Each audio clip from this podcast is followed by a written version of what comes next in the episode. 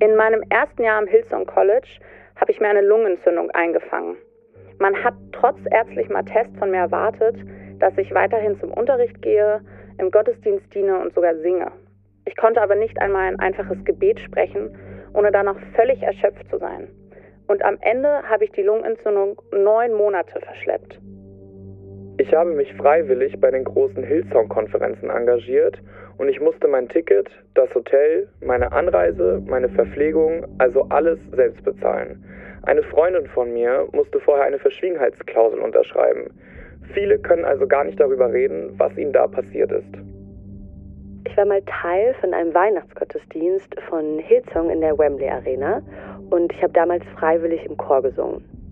Ich weiß noch, dass alle Frauen mindestens fünf Zentimeter hohe Pumps tragen mussten. Und Hillsong wollte auch, dass wir in diesen Pumps den ganzen Gottesdienst über auf der Bühne stehen. Uns ist das Blut in die Zehen geschossen und wir standen die ganze Zeit unter dem heißen Licht der Scheinwerfer. Irgendwann sind dann tatsächlich ein paar Frauen in Ohnmacht gefallen. Alles zu Ehren Gottes, na klar. Mittlerweile bin ich Musical-Darstellerin und habe mich nie wieder so unwohl gefühlt wie damals bei Hillsong. Ich habe mich beschissen gefühlt, weil ich nicht in der Lage war, sonntags den ganzen Tag ehrenamtlich zu arbeiten oder für mehrere Gottesdienste zu bleiben. Es war mir peinlich, wenn ich gehört habe, wie andere über regelmäßige Spenden gesprochen haben, weil ich mir das nicht leisten konnte und weil ich Bedenken hatte, wohin das Geld fließt. Es kam mir so vor, als wäre ich gottlos, weil ich Zweifel hatte. Es erleichtert mich jetzt zumindest ein bisschen zu wissen, dass ich nicht allein bin. Und ich bin so dankbar, dass andere mutig genug sind, über all das zu sprechen. Was wir da gerade gehört haben, sind Erfahrungsberichte von ehemaligen Hillsong-Freiwilligen aus der ganzen Welt. Veröffentlicht auf dem Instagram-Account von Janice Lagata. In den USA ist die Afroamerikanerin zu einem der wichtigsten Sprachrohre von ehemaligen Hillsong-Mitgliedern geworden. Deshalb habe ich sie auch zum Interview in New York getroffen. In dieser Folge legen wir den Fokus auf die Erfahrungen der Menschen, die freiwillig und ehrenamtlich für Hillsong gearbeitet haben. Wir wollen verstehen, wieso sie so viel ihrer kostbaren Zeit in den Aufbau dieser Kirche gesteckt haben und was an der Kritik ist wahr. Wie geht Hillsong wirklich mit den Menschen um, die beinahe alles dafür geben, die Kirche bei ihrer Wachstumsmission so gut sie können zu unterstützen? Vor allem hier in Deutschland. Und welche psychologischen Druckmittel kommen da vielleicht auch zum Einsatz, um diese Aufopferungsbereitschaft aufrechtzuerhalten? Herzlich willkommen zu Toxic Church, die Hillsong Story. Ein Podcast über Glaube, Machtmissbrauch, Eitelkeit, Ausbeutung, Sex, Größenwahn und Gier. Mein Name ist Kira Funk und das ist Folge 3. Die Diener des Herrn. Kurzer Hinweis, dieser Podcast ist seriell aufgebaut.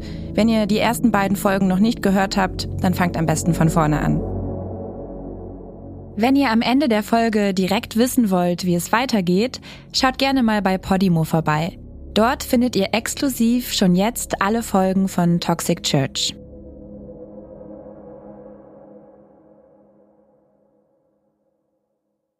Die Erfahrungsberichte vom Anfang dieser Folge, die habe ich auf Janice Lagatas Instagram-Account gesehen und sie sofort angeschrieben. Wir haben uns dann im Sommer 2022 in New York getroffen. Einen Tag, nachdem ich zum ersten Mal einen Hillsong-Gottesdienst von innen gesehen hatte. Während wir in einem kleinen Café in Chelsea saßen und es draußen um uns herum in Strömen regnete, hat sie mir ganz ruhig, gelassen und, wie ich finde, sehr offen von ihren persönlichen Erfahrungen erzählt. Ich hatte den Eindruck, dass sie ihre Zeit bei Hillsong sehr gut reflektiert hat und dass es ihr eine Herzensangelegenheit ist, darüber zu reden. Denn sie möchte Aufmerksamkeit auf die strukturelle Ausbeutung legen, die Hillsong ihrer Ansicht nach ausübt. Janice ist in Kalifornien geboren und streng christlich erzogen worden. Das erste Mal von Hillsong gehört hat sie, wie die meisten, mit denen wir für diesen Podcast gesprochen haben, über die Worship-Musik. Die wurde nämlich auch in ihrer heimischen Gemeinde in Kalifornien gespielt. Hillsongs Gottesformel hat bei ihr sofort gewirkt. Kurz zur Info, längere Passagen auf Englisch, wie die von Janice, haben wir in diesem Podcast immer übersetzen lassen. Es wirkt sehr attraktiv und sehr anziehend. Man soll so leidenschaftlich bei der Sache sein und zu einem Glauben stehen. Aber besonders als Teenager, als junger Erwachsener ist es einfach peinlich. Man will seinen Freunden nicht von seinem Glauben erzählen. Und da schlägt Hillsong die Brücke, weil sie sagen, hey, wir müssen nicht über Theologie reden. Komm einfach zu uns in diesen coolen, modernen Veranstaltungsort und hör dir die gute Musik an. Janice wollte damals Musikerin werden. Auf dem Hillsong College in Sydney kann man unter anderem Worship studieren. Für Janice wirkte das Studium wie die perfekte Kombination daraus, ihren Traum einer Musikkarriere zu verfolgen und dabei gleichzeitig als gute Christin Gott zu ehren.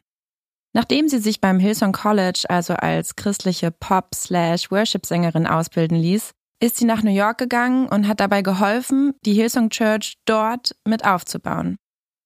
Als Freiwillige hat Janice Promis wie Justin Bieber oder Bono von U2 in die erste Reihe der Gottesdienste begleitet, die in hippen Clubs oder riesigen Konzerthallen stattfanden.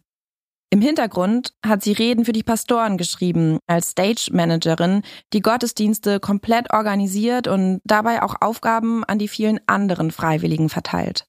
Bis sie im Jahr 2017 ausgestiegen ist. Heute ist sie eine der größten öffentlichen Kritikerinnen von Hillsong. Janice ist Anfang 40, schlank und trägt ihre Haare kurz. Sie verdient ihr Geld als Autorin, Comedian und Podcasterin. Jahrelang hat sie allerdings mindestens 20 Stunden die Woche für die Hillsong Church gearbeitet. Alles völlig unbezahlt, in der teuersten Stadt der Welt. Und nebenbei hatte sie auch noch einen Vollzeitjob. Like you just, you're just taught to man lernt einfach, sich aufzuopfern. Und ehrlich gesagt, irgendwann wird es zur Routine und man merkt nicht mehr wirklich, wie viel man eigentlich leistet. Sobald man sich daran gewöhnt hat, denkt man einfach, ja, das ist jetzt halt mein Leben. Und erst im Nachhinein stellt man fest, wow, das war ganz schön viel auf einmal.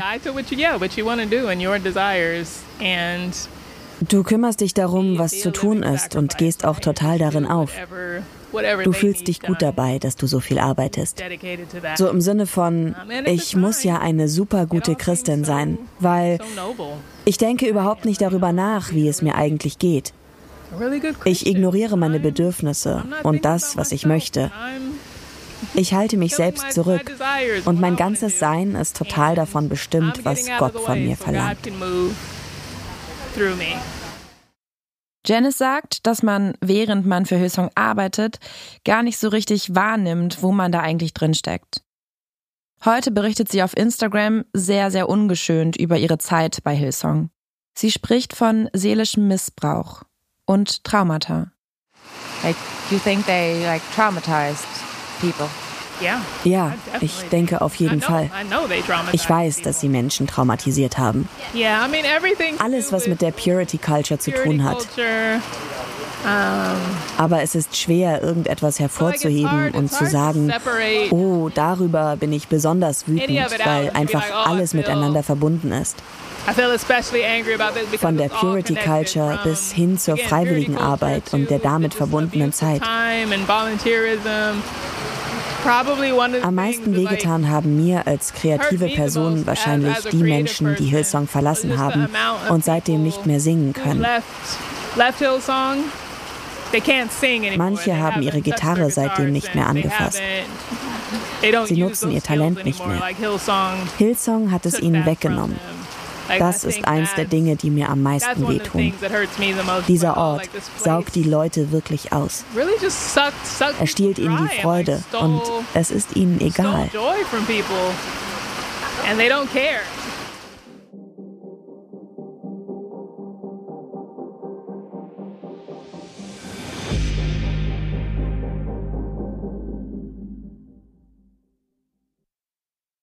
Nach meinem Gespräch mit Janice war ich extrem neugierig zu erfahren, wie Hillsong in Deutschland mit seinen Freiwilligen umgeht, ob es ähnliche Erfahrungen gibt. Max, ihr kennt ihn schon aus den vorherigen Folgen, hat mir zunächst mal erklärt, wie das System hinter der freiwilligen Arbeit funktioniert. Es gibt alle möglichen Teams. Also es gibt ein Events-Team, die sich dann so um Gottesdienste und Events kümmern.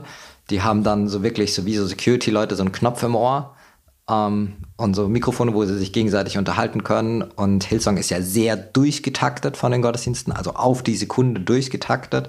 Und die Events-Leute gucken halt, dass der Ablauf stimmt. Dann gibt's ähm, ein TV- und Media-Team, es gibt ein Communications-Team, es gibt ein Kids-Team, es gibt ein Predigt-Team, es gibt ein Jugendteam, es gibt ein Team für Taufen. Ähm, es gibt ein Team, was Bücher verkauft, weil die Hillsong-Pastoren ja auch teilweise eigene Bücher schreiben, die dann dort verkauft werden. Ich habe, wie gesagt, Welcome-Team habe ich am längsten gemacht. Das waren insgesamt vielleicht so dreieinhalb Jahre, sowas.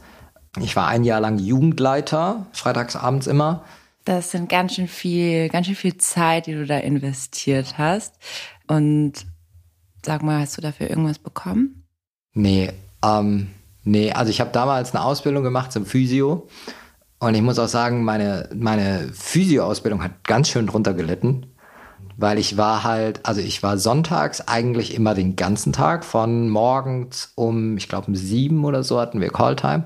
Von morgens um sieben Boah, und dann waren wir abends ja noch oft essen. Also da war irgendwann eine Mittagspause zwischendrin, aber ich bin so morgens um sieben, halb acht aus dem Haus gegangen und bin dann abends so um zehn nach Hause gekommen sonntags. Freitag war ich eigentlich immer von mittags um drei bis abends um zehn mit der Jugend unterwegs. Und dann äh, Dienstagabends waren immer die Kleingruppen, ähm, also die Connect Groups heißen die bei Hillsong. Und dann waren halt noch manchmal so Veranstaltungen unter der Woche. Dann war mal noch Sisterhood oder so, diese, diese Frauengottesdienste, wo du als Mann mithilfst. Wie ihr hört, Max hat als Freiwilliger bei Hillsong in Konstanz extrem viel Zeit und Herzblut in die Gemeinde gesteckt. Ein großes Thema während unseres Gesprächs war die aufopferungsvolle Bereitschaft vieler Christinnen, Gott durch den Einsatz von Zeit und Geld einen Dienst zu erweisen und wie Hillsong genau das für sich ausnutzt. Ja, wann wurdest du denn dann das erste Mal gefragt, ob du auch bei einem Team mitarbeiten magst? Also wenn nicht bei meinem ersten Sonntag, dann bei meinem zweiten. Du wirst sehr offensiv angesprochen. Also du wirst eigentlich bei deinem zweiten oder dritten Mal im Gottesdienst gefragt, hey, möchtest du nicht in irgendeinem Team mithelfen? Und dieses Engagement bei Hillsong, das hat sich für Max ziemlich schnell nach mehr angefühlt als bloß irgendein Ehrenamt. Und wenn da gerade in einem, in einem Team irgendwie Not ist und da zu wenig Leute sind, du wirst halt aktiv auf dieses Team angesprochen. Ähm, und ansonsten wirst du auch mal gefragt, so, hey, was sind denn deine Interessen? Wo möchtest du mitmachen? Ich habe es wahnsinnig ernst genommen. Ich habe in äh, zweieinhalb Jahren, wo ich da war, bei Hillsong insgesamt, habe ich einen Sonntag verpasst. Und es war teilweise auch so, dass ich im Urlaub war und ich dann am Samstag eine WhatsApp-Nachricht bekam, Samstagmorgens, wo mir gesagt wurde, hey, wir sind zwei Leute zu wenig im Welcome-Team, würdest du bitte aus deinem Urlaub heimkommen? Und ich halt so tief drin war, dass ich gesagt habe, klar, und bin einfach aus meinem Urlaub heimgefahren, um mich da sonntags eine Stunde an die Tür zu stellen und Leuten Hallo zu sagen. Also ich war schon sehr, sehr committed, aber im Umkehrschluss habe ich nie so richtig empfunden, so eine Dankbarkeit zurückbekommen. Also es war, es war immer eine Erwartung. Es war aber nicht wirklich eine Dankbarkeit. Klar ist mal irgendjemand zu dir gekommen und hat gesagt, hey, cool, dass du das machst. Das war es dann aber auch so. Die Situation mit dem aus dem Urlaub zurückkommen, die ist halt sehr extrem, ne? Ja. Und wenn man sich dann auch noch vorstellt, dass es ja dann wirklich nur darum geht, dass dann ein, eine Person mehr da ist, die Leuten sagt, hey, schön, dass du da bist. Es ist ja nichts Existenzielles. Und ich finde es wahnsinnig dreist eigentlich, wenn man sich das so überlegt. Ne? Das Ding ist, es geht bei Hillsong immer um Zahlen. Zum Beispiel, wenn ich als meinem Welcome-Teamleiter, als Welcome-Teamleiter musste meinem Service-Pastor sagen, wie viele Leute in meinem Welcome-Team waren. Und es wurde auch getrackt, ob mein Welcome-Team jetzt zum Beispiel wächst oder ob es stagniert oder ob es zum Beispiel auch schrumpft. Und wenn äh, jetzt zum Beispiel jemand in meinem Team gesagt hat, hey, ich zieh weg oder hey, wir kriegen ein Kind, ähm, wir würden gern raus aus dem Team, dann war ich halt der, der gesagt hat, klar, also, also wenn du wegziehst sowieso, ähm, logisch, dass du nicht von Stuttgart sonntags morgens nach Konstanz fährst. Um, und wenn mir jemand gesagt hat, hey, wir bekommen ein Kind und wir wollen einfach so ein bisschen Familienzeit machen und sonntags jetzt so als Familientag oder halt einfach nur in den Gottesdienst kommen, in Anführungsstrichen nur in den Gottesdienst kommen, um, dann habe ich gesagt, klar, ihr kriegt ein Kind. Also chillt, bleibt zu Hause, macht euch Familienzeit, ist doch, ist doch logisch. Um, aber es geht halt immer sehr um Zahlen und wenn du halt nur diese Zahlen siehst und dann halt siehst, da sind zwei Leute aus dem Team rausgegangen da aber nicht als Info steht oder halt auch nicht interessant ist, dass sie gerade ein Kind bekommen haben und deshalb rausgehen, dann sieht's halt negativ aus, weil dann hast du statt zehn Leuten acht Leute in deinem Team und dann hast du quasi 20 Prozent Schrumpfung in deinem Team. Also anderes Beispiel, ich war, ich habe ein Jahr lang die Taufen geleitet, ähm, habe die ganzen Taufgespräche und so geführt und das Ziel war damals, jeden Monat eine Taufe zu haben. Also eine Taufveranstaltung zu haben. Und äh, ich habe immer die Taufgespräche geführt, war eine mega coole Aufgabe, weil dir die Leute halt so erzählt haben, wie sie zum Glauben kommen, was sie im Glauben erlebt haben und du halt richtig ehrliche, coole Gespräche hattest. Und ich kann mich an eine Situation erinnern, da war der Jan Kohler zum Beispiel noch Campuspastor in Konstanz. Jetziger Campus, äh, Leadpastor von München. Genau, ja. Und äh, er hat mich gefragt, Max, wie, in zwei Wochen haben wir wieder Taufen, wie viele Anmeldungen haben wir? Und dann habe ich gesagt, zwei. Und dann hat er gesagt, ja, okay, müssen halt mehr werden. Und es ist, es ist aber halt, es ist was anderes, wenn ich durch den Gottesdienst laufe und frage, ob Leute ins Welcome-Team kommen möchten, als wenn ich durch den Gottesdienst laufe und sage, hey, wie sieht's eigentlich aus, willst du dich in zwei Wochen taufen lassen? Weil es ja eine mega persönliche Entscheidung ist. Und es ist, also es ist einfach weird, das Leute zu fragen so.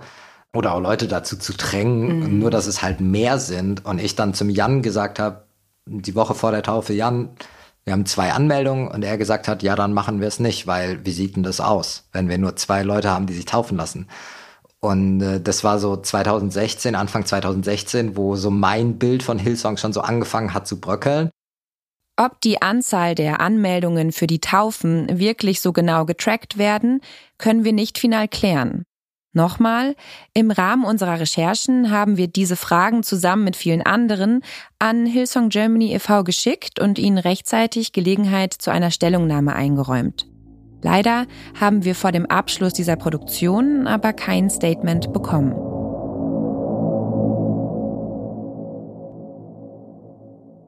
Auch Sandra Büchers Bild von Hillsong fing irgendwann an zu bröckeln. Sie kennt ihr auch schon aus der letzten Folge. Sie war nicht ganz so lange dabei wie Max. Allerdings lässt sich auch bei ihr festhalten, die Zeit, die sie bei Hillsong verbracht hat, die war sehr intensiv. Also wenn man es möchte, kann man in der Hillsong direkt voll am Start sein und äh, kennt Leute und ähm, wird integriert und gefragt und das geht dann sehr schnell, kann man da sehr viele Schritte machen.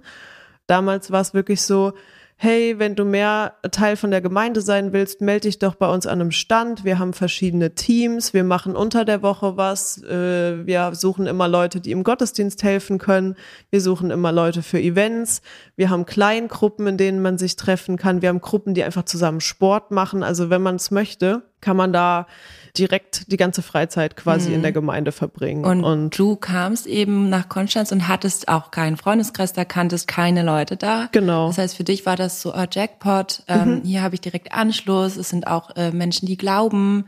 Ähm, das heißt, du hast dich einfach aufgehoben gefühlt. Ja, Genau, und das war eben auch nochmal so ein, so ein großes Ding, dass ich halt vorher keine feste Gemeinde hatte, mich nie in der Gemeinde wirklich heimisch gefühlt habe und keinen christlichen Freundeskreis hatte. Und das hat alles, also es war tatsächlich äh, voll die Wunscherfüllung eigentlich für mich am Anfang.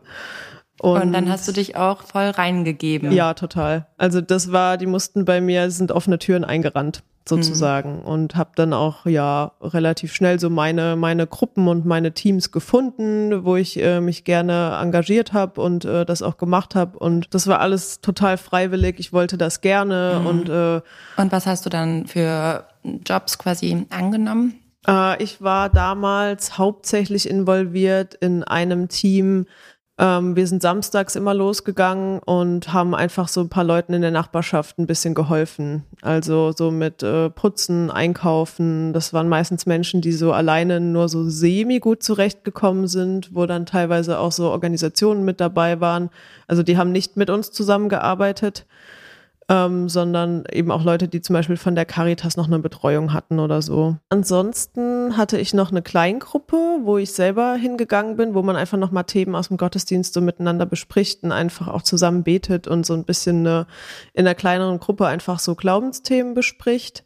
Und sonntags in den Gottesdienst habe ich dann irgendwann gesagt, da gehe ich, ich mache jetzt kein Gottesdienstteam, weil mir das sonst zu viel wird. Ich hatte ja nebenher noch eine Ausbildung und noch einen Nebenjob und das war schon alles sehr, sehr, sehr viel. Und dann bin ich nur noch sonntags abends in den Gottesdienst gegangen und am Sonntagvormittag war halt so, wo ich gesagt habe, okay, jetzt habe ich mal ein bisschen Zeit, um runterzukommen. Mhm. Und das war auch irgendwann einfach alles viel zu viel. Ja, wie, wie viele Tage warst du dann quasi für Gemeindetätigkeiten noch geblockt? Eigentlich drei bis vier. Innerhalb an den von Montag bis Freitag mhm. dann? Nee, von Montag bis Sonntag. Ach so, okay. Genau, mhm. ähm, das kann ich jetzt definitiv auch nicht der Gemeinde anlasten. Das war ja meine, mein eigenes Ding, aber da bin ich total über meine Grenzen drüber gegangen. Das weiß ich auch noch, das war irgendwann dieses Gesamtpaket aus ähm, den diversen Nebenjobs und der Ausbildung, wo ja immer auch eine, eine große Zeit am Tag einfach mit Schule quasi besetzt war oder später mit Praktika und ich bin dann immer nachts noch sehr lange wach geblieben, einfach um abends noch mal so äh, was für mich machen zu können und einfach bisschen so mal Musik hören oder so Sachen und äh, habe dann gemerkt, am nächsten Morgen konnte ich fast nicht mehr aufstehen.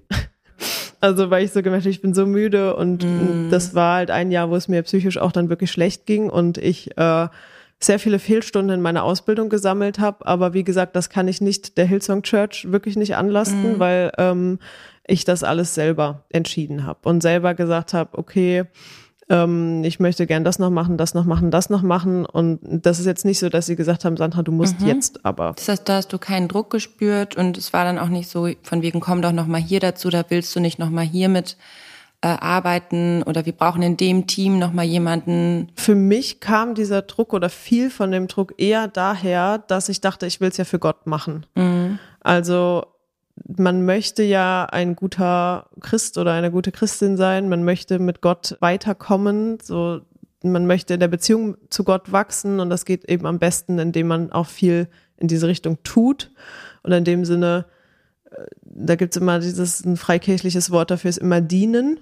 Also man möchte dienen und zwar der Gemeinde und Gott und der Welt sozusagen. Und man möchte diesen Plan verfolgen und man möchte auf keinen Fall von diesem Plan, den Gott mit einem schreibt, abweichen und man möchte das machen, wozu Gott einen in diese Welt, an diesen Ort gestellt hat.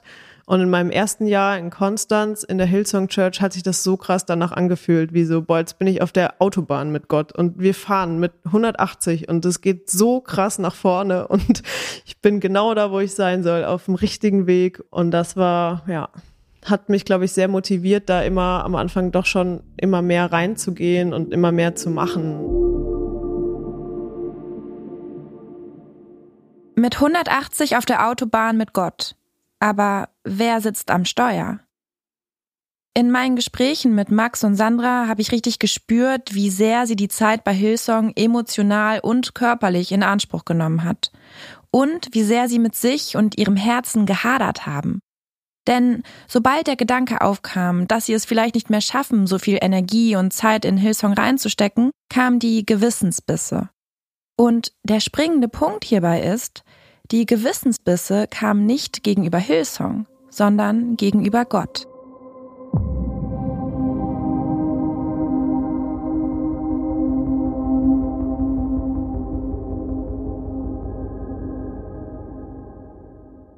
Sich auf die Arbeit von Freiwilligen zu stützen, ist natürlich keine Erfindung von Hillsong.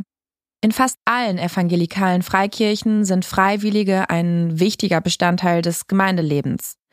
Das gehört auch explizit zum evangelikalen Verständnis des Christentums. Allerdings sollte man die menschliche Ebene bei dieser starken Einbindung von Ehrenamtlichen nicht außer Acht lassen. Genau wie zu spenden gilt, sich und seine Zeit einzubringen, als eine Form von Gottesdienst im wahrsten Sinne des Wortes. Hillsongs Mission ist es, eine globale Kirche zu sein. Das heißt, es geht permanent um Wachstum. Es wirkt so, als hätte Hillsong also dieselben Ziele wie ein großer Konzern und funktioniert eigentlich auch so. Außer, dass sie die meisten ihrer Mitarbeitenden nicht bezahlen. Laut dem aktuellsten veröffentlichten Jahresbericht von Hillsong Germany gibt es im Jahr 2021 568 Freiwillige, die sich in irgendeiner Form ehrenamtlich in der Freikirche engagieren. Dazu 21 Vollzeitangestellte. Das sind vor allem die Pastorinnen in den unterschiedlichen Gemeinden und 18 Teilzeitbeschäftigte. Sechs Leute wurden im Jahr 2021 geringfügig beschäftigt, also auf 450 Euro Basis. In Australien geht man von fast 6000 Freiwilligen aus. Und die machen dort wirklich alles. Also riesige Konferenzen stemmen, für die Church Tickets verkaufen, das Musiklabel betreiben, das nebenbei Millionen einfährt oder eben die massiven konzertähnlichen Gottesdienste organisieren, bei denen Hillsong dann wiederum Spenden einsammelt. Und wenn ich Konzert sage, dann meine ich eben auch Konzert. Mit allem, was da an Aufwand und Technik und Planung dazugehört. Das wird alles von Freiwilligen gestemmt. Im März 2022 ist die Doku-Serie Hillsong A Megachurch Exposed auf Discovery Plus erschienen. Darin erzählt ein ehemaliger, dass er versucht habe, etwas an diesen Strukturen zu ändern. Denn er hat über Jahre die Lichtregie für die New Yorker Gottesdienste verantwortet. Ohne Bezahlung. Er sei völlig am Ende seiner Kräfte gewesen und habe der Gemeindeleitung irgendwann gesagt, dass es nun wirklich an der Zeit wäre, jemanden für die Lichtregie einzustellen. Die Antwort? Nein. Man hätte kein Interesse daran, jemanden zu bezahlen ob er nicht einfach ein paar andere Freiwillige anlernen könne, um ihm zu helfen. Vor diesem Hintergrund klingt es fast schon zynisch, wenn Hillsong-Gründer Brian Houston die unzähligen Freiwilligen so überschwänglich lobt. I watched how some of the teams were here this morning at 5 a.m. Volunteers, not being paid for at 5 a.m. They're right here at 5 o'clock in the morning. They've worked all day. They'll still be here when we all go home at night And there are people here who, since the day this church started, have done that every single weekend of their lives. And we can thank God for them because they're amazing. They're amazing. But I also believe that that's the kind of attitude that can cause people to see their own dreams come true. Diese flammende Lobrede auf die Freiwilligen ist gleichzeitig eine Art und Weise, sie zu rechtfertigen. Denn in der Ideologie, die Brian Houston hier verbreitet, tun die Ehrenamtlichen diese ganze unbezahlte Arbeit nicht nur für die Kirche oder Gott, sondern auch für sich selbst. Er sagt, dass die Arbeit sich nicht erst im Jenseits auszahlen wird, sondern, und das ist etwas, das viele Pfingstler glauben, dass Gott sie belohnen wird, indem er ihre Träume in diesem Leben wahr werden lässt. Träume von Ruhm, Geld und Einfluss. Das nennt man auch die Lehre des Wohlstandsevangeliums. Es gibt aber noch einen anderen wichtigen Antrieb für Freiwillige in Freikirchen mit dem Engagement nicht nachzulassen. Und zwar der soziale Druck. Gerd Pickel, der Religionsforscher und Soziologe von der Universität Leipzig, hat mir das so erklärt. Also Ehrenamt und äh, gerade freiwillige Tätigkeiten sind äh, für alle Kirchen nicht nur notwendig, sondern sind ein ganz zentrales Merkmal. Also das gilt übrigens auch für Volkskirchen. Äh, wir haben in Ostdeutschland mehr Personen, die im Raum der Kirche sich bewegen und mitarbeiten, als es Mitglieder gibt. Also damit man sich einfach nur mal sozusagen das vor Augen führt. Und das umfasst ja so etwas von, von Chor über Bibelkreis bis zur Motorradfahrergruppe. Da ist ja alles Mögliche drin. Oder gerade Geflüchtetenhilfe. Im Endeffekt diese Bandbreite, die jetzt sehr zivilgesellschaftlich dann auch zum Tragen kommt, die finden wir natürlich in so Kirchen wie Hillsong nicht unbedingt dieser ganz großen Stärke. Da ist es sehr viel stärker zentriert auf die Kirchengemeinde, nach innen zentriert. Das ist ja genau sozusagen das Problem. Nicht die Außenwirkung, also das, was man mit Gerald Putnam sozusagen Bridging Social Capital nennt, also verbindendes Sozialkapital, sondern eher sozusagen Bonding nach innen. Das ist ja auch das Ziel. Man soll ja auch bleiben. Äh, und damit wird man natürlich an verschiedenen äh, Stellen in dieser Gemeinschaft auch gerne beteiligt. Das ist sozusagen die Strategie. Und man kommt dorthin und dann äh, kommt eben dieser Sozialdruck zum, ähm, zum Tragen. Man lernt noch mehr Leute kennen. Das macht die Sache, also es ist jetzt nicht mal Druck, sondern das ist quasi Zugkraft. Ich will ja gerne diese Leute wieder treffen. Und dann entsteht aber gleichzeitig auch irgendwann der Druck, heute Abend ist wieder die Veranstaltung, da muss ich jetzt auch hin. Diese Mischung ist es, sozusagen positiv wie auch negativ, äh, die einen dann anbindet. Also man muss erstmal natürlich in den Bereich kommen, aber wenn man dort ist, ist die Zugkraft sehr, sehr hoch. Was Gerd Pickel dort beschreibt, kann ich aus eigener Erfahrung bestätigen. Ich hatte ja schon erzählt, dass ich als Kind und Teenager von meinen Großeltern in die Mennonitengemeinde mitgenommen wurde. Das ist eine bibeltreue evangelische Freikirche. Obwohl ich auf der einen Seite halt gar keine Lust hatte, dorthin zu gehen, war es mir auf der anderen Seite auch total unangenehm, wenn ich nicht jede Woche in der Sonntagsschule war.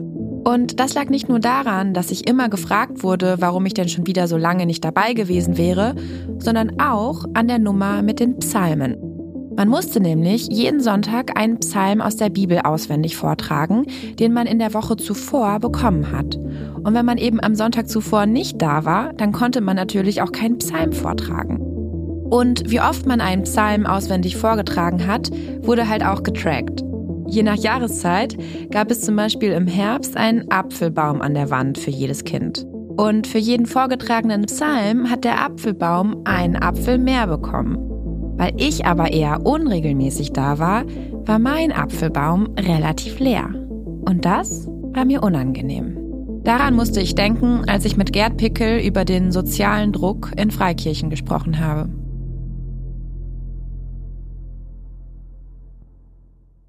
Auch Matthias Pöhlmann hat eine Erklärung dafür, warum so viele Gläubige und vor allem junge Menschen sich so aufopferungsvoll in Kirchen wie Hillsong engagieren. Pöhlmann ist landeskirchlicher Beauftragter für Sekten und Weltanschauungsfragen der Evangelischen Kirche in Bayern. In dieser Position beobachtet er auch die Entwicklung religiöser Gruppierungen im Kontext der Gegenwartskultur. Also ich denke, das ist für junge Leute einfach interessant, wenn sie dann eine Aufgabe haben, dass ihnen was zugetraut wird. Das ist natürlich äh, toll. Ja, und äh, dann gehört dann auch letztendlich, ähm, ich möchte mal sagen, der Gehorsam auch äh, mit dazu, dass man eben sagt, das ist jetzt deine Berufung, das wird mir jetzt zugesprochen und ich äh, leiste jetzt dieser Berufung Folge. Mhm. Auch dass Menschen dann so das Gefühl gegeben wird, so ich sehe dich, ich sehe dein Talent, du hast hier eine fundamentale Rolle, ohne dich funktioniert es ja, nicht. Genau. Eben, da wird der Einzelne ganz stark mit eingebunden. Es wird ihm auch etwas zugetraut. Ähm, und das, glaube ich, erleben viele Menschen erstmal als positiv, dass gesagt wird, Mensch, da werden meine Stärken erstmal wahrgenommen und gesehen und man traut mir das zu. Ähm, das ist natürlich äh, auch erstmal schön, ne? dass man jetzt nicht nur klein gemacht wird, sondern dass gesagt wird, Mensch, du schaffst es und du machst es. Und das ist der entsprechende Kick, wo dann junge Leute sagen, ja, ich mache das, ne? Oder äh, mache dann Einsätze oder so, straßenmissionarische Einsätze und äh, mache Werbung, was man sich vielleicht unter normalen Umständen gar nicht so zugetraut hätte.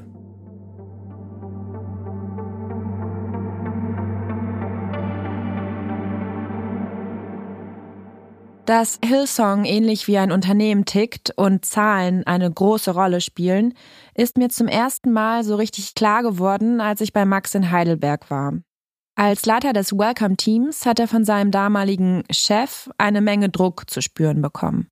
Dieser Druck wurde immer größer, als Max zuließ, dass andere Freiwillige sein Team nach einer gewissen Zeit verlassen haben weil sie nicht mehr jeden Sonntag von 7 Uhr morgens bis spät abends für die Hillsong Church arbeiten wollten.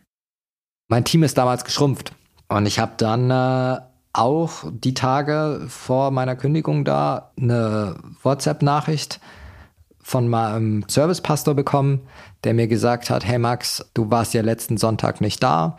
Und es war der zweite Sonntag innerhalb von zweieinhalb Jahren, wo ich nicht da war. Zwei Sonntage in zweieinhalb Jahren. Ja er hat dann zu mir gesagt, anscheinend hast du nicht mehr das richtige Herz, das es braucht, um Teamleiter zu sein. Und wir geben das Team jetzt jemand anderem. Wegen zwei Sonntagen, bei ja. denen du nicht anwesend warst. Ja, die Wahrheit war halt, das Team ist geschrumpft und nicht gewachsen bei mir und deshalb musste ich halt gehen und ersetzt werden. Es gibt eine Spaßformel, die jeder, der in solchen Kirchen unterwegs ist, kennt. Die Spaßformel ist, umso mehr Stühle du gleichzeitig tragen kannst, umso näher bist du an Gott dran. Max steht also da und jongliert locker drei Stühle auf jeder Seite. Hat das Gefühl, sein Glaube vertieft sich dadurch. Er sei Gott nahe damit. Gleichzeitig leidet seine Ausbildung und er hat kaum Zeit für irgendetwas anderes. Er opfert sich damals voll und ganz für die Church auf. Und dann wird er plötzlich als Teamleiter degradiert. Ihm wird das Welcome-Team von den einen auf den anderen Tag weggenommen. Das ist für Max aber gar nicht der Knackpunkt. Was damals viel schlimmer für ihn ist, sein Pastor sagt ihm, er hätte nicht mehr das richtige Herz, um Teil von Hillsong zu sein. Und es klingt fast wie ein schlechter Scherz, aber der Grund, warum Max an dem einen Sonntag in zweieinhalb Jahren nicht beim Gottesdienst sein konnte, war, dass er bei einem anderen christlichen Projekt mitgeholfen hat. Jan meinte zu mir, ich habe mitbekommen, dass du da mit denen unterwegs warst.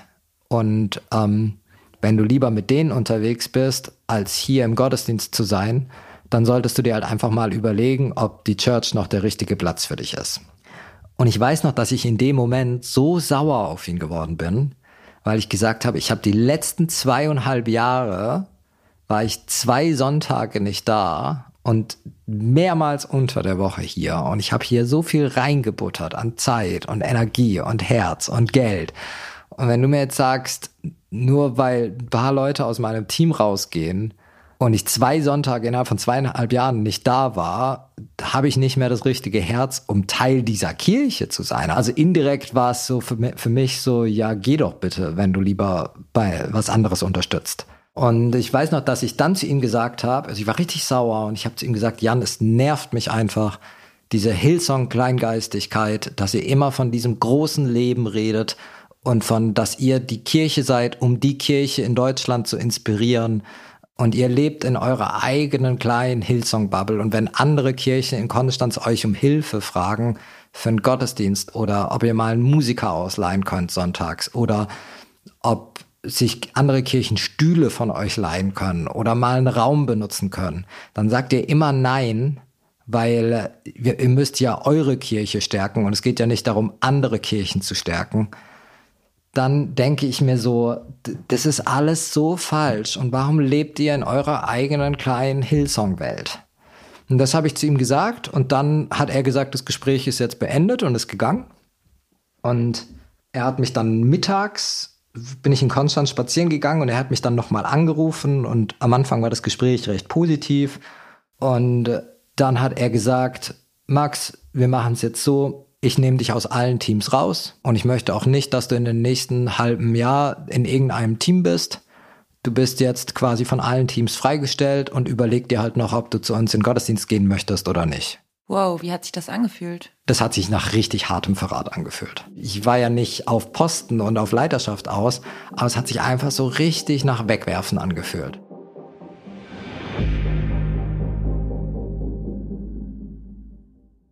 Es ist uns an dieser Stelle auch wichtig zu sagen, dass es nicht allen, die sich bei Hillsong engagieren, so ergeht wie Max. Wie überall unterscheiden sich die Erfahrungen und wir haben auch mit Menschen gesprochen, die ihr Engagement zwar als fordernd empfunden haben, aber nie als überfordernd.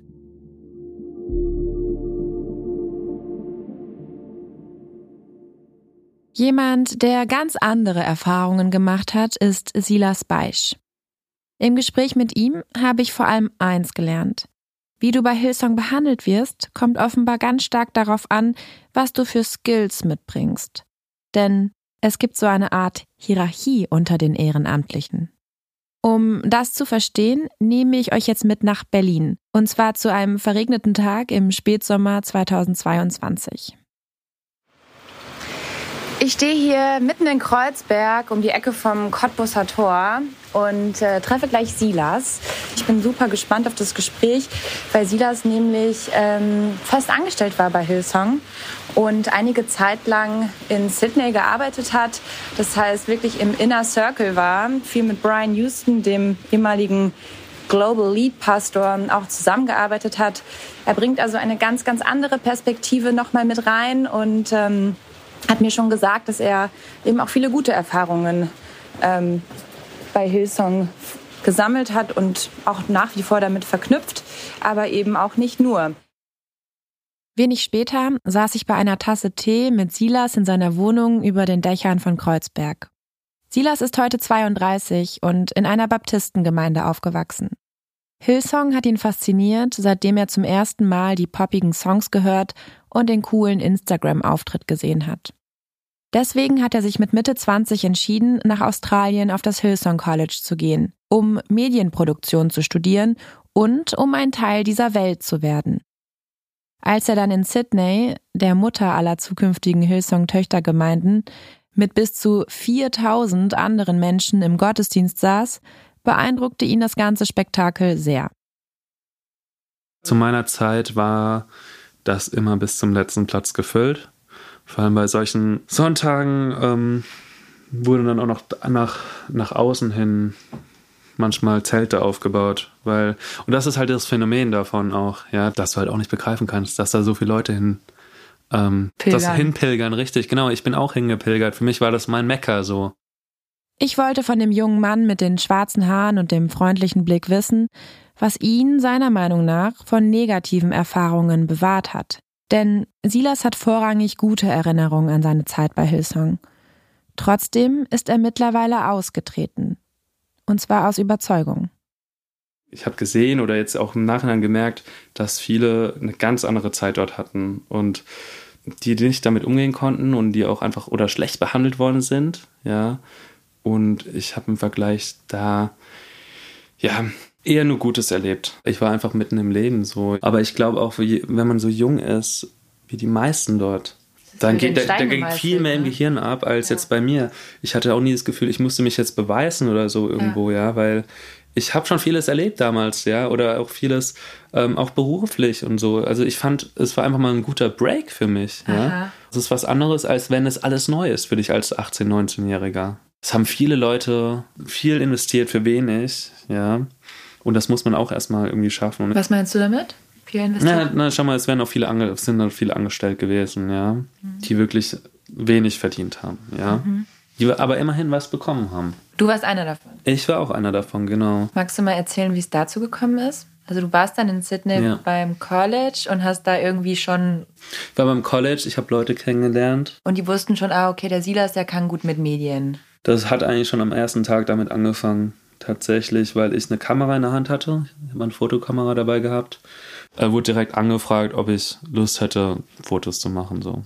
Ja, und dann habe ich auch direkt Leute getroffen, die halt auch dort einfach Medien produzieren. Und wenn man sich mal umschaut auf Instagram oder YouTube, du merkst, diese Kirche lebt von Bildern, von Filmen, von einer Präsenz. Und natürlich habe ich gedacht, ja klar, ich mache ein paar Fotos hier und ähm, genau, Videos liebe ich, mache ich voll gerne. Und damit ist man immer mehr involviert gewesen mit ähm, den ganzen. Ja, mit den coolen Medienkids. Mit den coolen Medienkids, genau. Das heißt, du bist da voll aufgegangen. Bin da aufgegangen, ja, und ich habe auch ähm, nur das gemacht, auf was ich wirklich Lust hatte. Also ich habe, es gab Momente, wo ich gesagt habe, hey, ähm, habe ich gar keine Lust drauf. So, also ich habe das schon sehr bemerkbar gemacht. Auch ähm, gerade im College musste man einfach sehr viel volontieren. Ja, mhm. das heißt, man ist äh, 24/7 eigentlich so, macht man alles Mögliche. Mhm. Dadurch, dass ich immer irgendwas mit Medien dort gemacht habe, auch war das okay. Aber es gibt halt Leute, die mussten dann die Toiletten putzen oder die Fenster sauber machen oder also wirklich arbeiten, die schon die sind schon härter so irgendwie. Da bist du nicht stolz drauf eigentlich. Das erste Jahr tatsächlich war schon so. Das war schon hart, weil man ja doch immer dachte, ah, man will schon mit dabei sein auch irgendwo. Und es war ja immer ein Hype um alles. Und ich glaube, das hat sich einfach da auch aufgebaut. Und dass du dann auf einmal dann irgendwie doch nicht Teil davon sein darfst, sondern musst dann irgendwie ähm, andere Sachen erledigen, wirklich so Hausarbeiten. Wir haben ähm, Unkraut gejätet und alles Mögliche gemacht.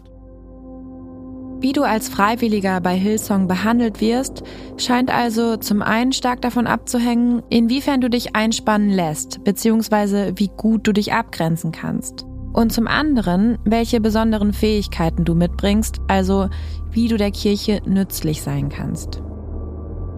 Obwohl Silas grundsätzlich eine, wie er sagt, gute Zeit beim Hillsong College hatte, wollte er nach seiner Rückkehr nach Deutschland gern mit anderen über seine Erfahrungen reden. Und ich meine jetzt nicht mit mir, sondern mit Menschen, die ebenfalls bei Hillsong waren. Sag mal, du hast mir ganz am, am Telefon, wo wir einmal gesprochen haben, erzählt, es gibt eine Aussteiger-Community. Ich würde sagen, es ist eine inoffizielle Community. Einfach Leute, die dasselbe erlebt haben, und man sich ab und zu auch trifft, weil man sich auch gut kennt. Man ist auch immer noch befreundet. Für mich ist das auch egal, ob die religiös sind oder nicht. Aber wenn man irgendwie befreundet ist, weil man Überschneidungen hat, dann ist es gut, auch darüber zu reden. Und ich glaube, es ist auch wichtig, ist auch einfach mal wichtig, dass man manche Sachen ausspricht und manche vielleicht irgendwo ihren Frust ablassen. Und ich glaube, es ist nicht schlecht, für viele auch irgendwie vielleicht eine Therapie zu gehen, mhm. wenn sie sich wirklich davon geschädigt fühlen oder wenn sie gemerkt haben, dass es ihrem Leben nicht gut tat, das Ganze. Und ich glaube, das sollte es eigentlich nicht. Es ist bestimmt nicht die Intention, dass man jemanden so schlecht fühlen lässt und so ähm, am Boden hinterlässt. Wenn es einem so geht, dann sollte man irgendwo Hilfe suchen mhm. und es einfach mal aussprechen, aus, darüber reden. Und ich glaube, das tut immer ganz gut. Max hat seine Erfahrungen bei Hillsong in einer Therapie verarbeitet. Damit ist er übrigens nicht der Einzige. Aber darauf kommen wir in einer späteren Folge nochmal genauer zu sprechen. Und an dieser Stelle noch ein kurzer Hinweis. Wir sprechen in dieser Folge viel über Psychotherapien.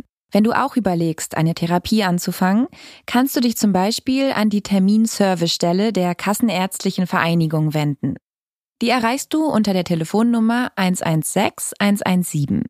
Weitere Infos dazu findest du auch in unseren Show Notes. Nachdem Max in Konstanz von seiner Rolle als Welcome-Teamleiter abberufen wurde, hat er sich trotz dieser negativen Erfahrung entschieden, auch auf das Hillsong College in Sydney zu gehen. Er wollte Pastor werden und das lässt sich dort unter anderem studieren. Wenn du an deine Zeit in Australien denkst, was schießt dir da als erstes durch den Kopf? Ich glaube ganz ehrlich, jetzt heule ich auch gleich, ähm, ich glaube, ganz ehrlich, sind es so diese ganzen Nächte, wo ich mich da in Schlaf geheult habe. Also ich habe mich in Australien bestimmt anderthalb Jahre jede Nacht in Schlaf geheult. Weil du da so alleine warst, weil die dich so hart isoliert haben und weil du, wenn du nicht, wenn du Fragen gestellt hast, wenn du einfach Fragen hattest, ganz normale Fragen, wurdest du so hart isoliert und du konntest auch niemandem vertrauen es gab keinen keinen College-Dozenten, dem du vertrauen konntest. Es gab nicht sowas wie irgendwie so ein, so ein Vertrauenslehrer oder sowas. Und es gab sogenannte Head Students. Es waren halt so die Vorzeigestudenten. Und die haben dann so auf Kumpel getan, haben sich mit dir auf einen Kaffee getroffen und haben dich halt so ganz gezielt Sachen gefragt, wie du das College findest und ob du irgendwo Probleme hast und wie du manche Sachen siehst. Und haben die ganz gezielt Fragen gestellt und sind dann zum College gelaufen und haben das berichtet. Kleine Spitzel. Ja. Ich denke auch heute noch manchmal, ich wäre so gerne wieder die Person, die ich vorm College war. Weil mich das so, so geprägt und so verändert hat. Und ja, also wenn man mir vorwirft heute, dass ich oft misstrauisch wäre, dann ja, bin ich. Weil ich anderthalb Jahre oder zwei Jahre in so einer Stasi-Kirche gelebt habe, wo alles beobachtet wurde.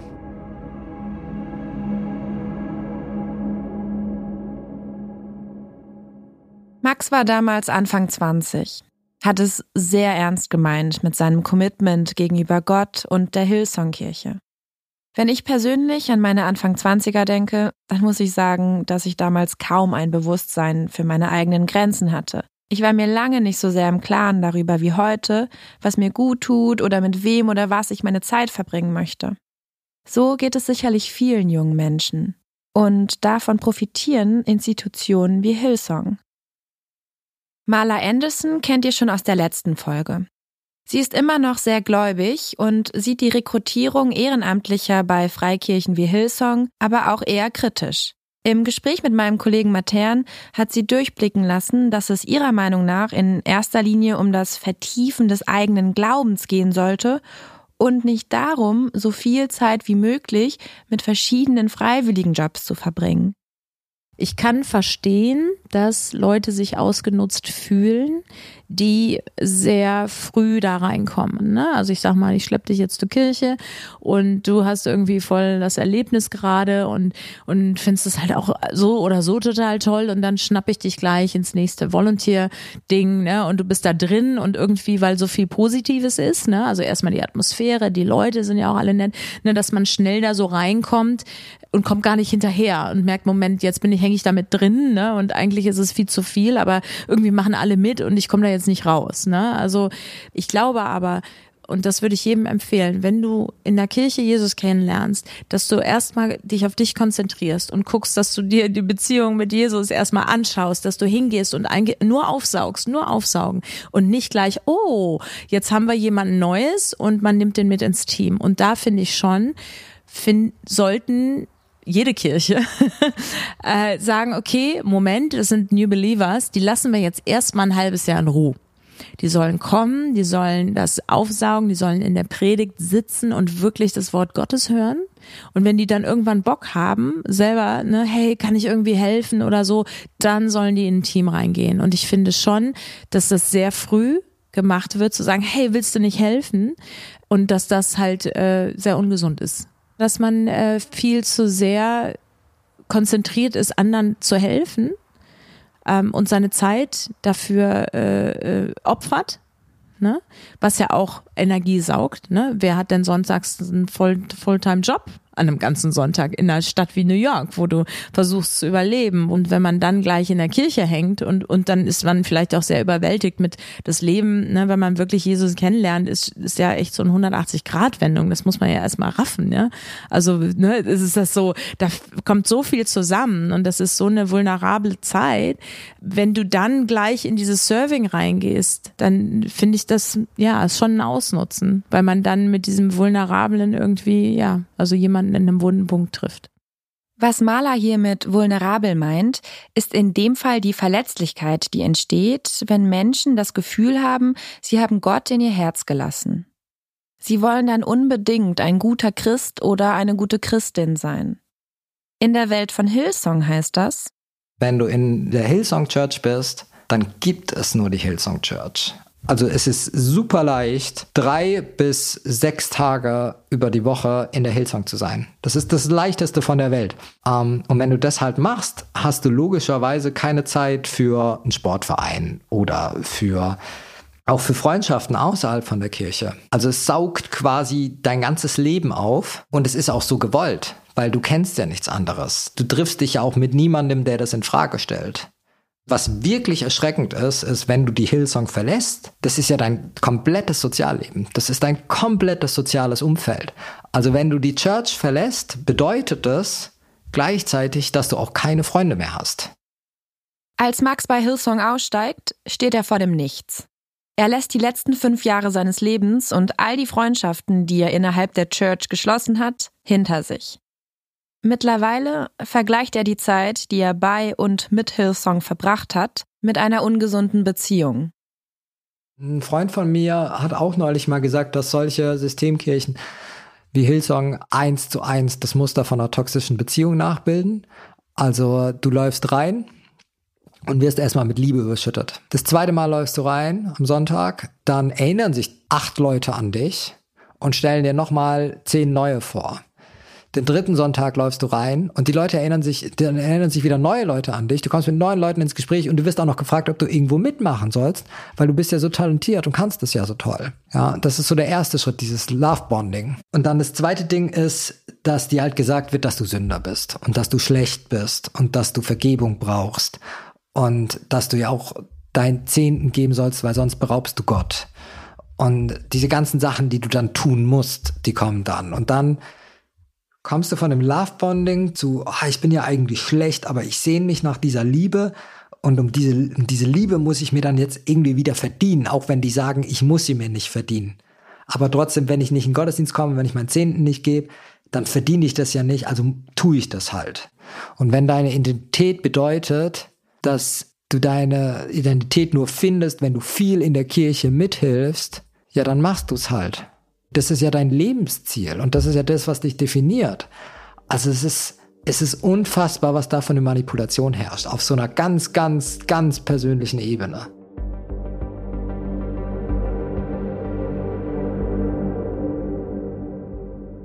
Diese Manipulation ist deshalb so perfide, weil sie auf individuellem Glauben fußt weil den AnhängerInnen gesagt wird, wenn du hier nicht voll und ganz am Start sein willst, dann stimmt was mit deinem Herzen nicht, mit deiner Beziehung zu Gott.